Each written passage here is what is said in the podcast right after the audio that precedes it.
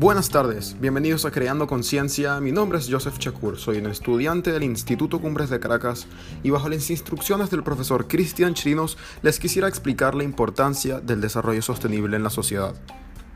Este podcast es producido con la finalidad de crear conciencia en las personas y educar sobre el desarrollo sostenible, ya que este término tiene un uso poco común en la sociedad debido al bajo conocimiento que existe del mismo.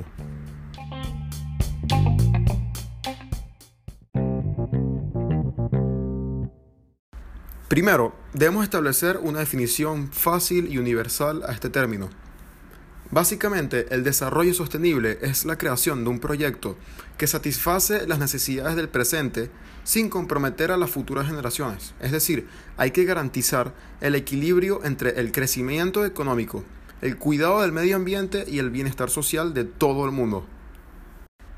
Ahora, ¿por qué es importante practicar el desarrollo sostenible? Las personas hoy en día no tienden a pensar en el futuro.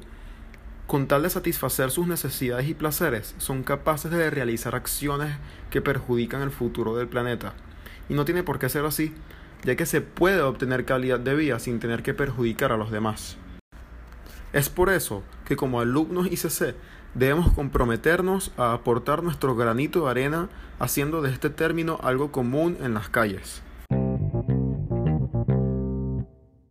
El desarrollo sostenible se puede aplicar en muchísimos sectores, pero yo hoy me quiero centrar en proporcionar educación de calidad a todas las personas, ya sean niños o adolescentes, que por cualquier motivo no pueden acceder a un colegio o universidad. Es muy común escuchar a la gente decir que los niños son el futuro del país y del planeta. Y están en lo cierto, ya que ellos serán los médicos, abogados, ingenieros y trabajadores en general, que en un futuro no muy lejano se encargarán de mejorar e impulsar a la sociedad.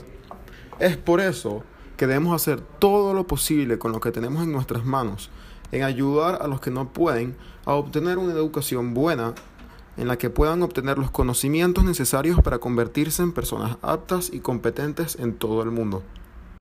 Y si sigues dudoso, te voy a presentar unos ejemplos para que veas lo grave que estamos en el asunto. En los países de alto desarrollo, la educación de la enseñanza de primaria ha alcanzado el 91%, pero todavía siguen habiendo 57 millones de niños en edad de escolarización primaria que siguen sin asistir a la escuela. Y también, ¿sabías que 617 millones de jóvenes en el mundo carecen de los conocimientos básicos en matemática y de un mínimo nivel de alfabetización? Yo ya he aportado un poquito compartiendo este podcast contigo.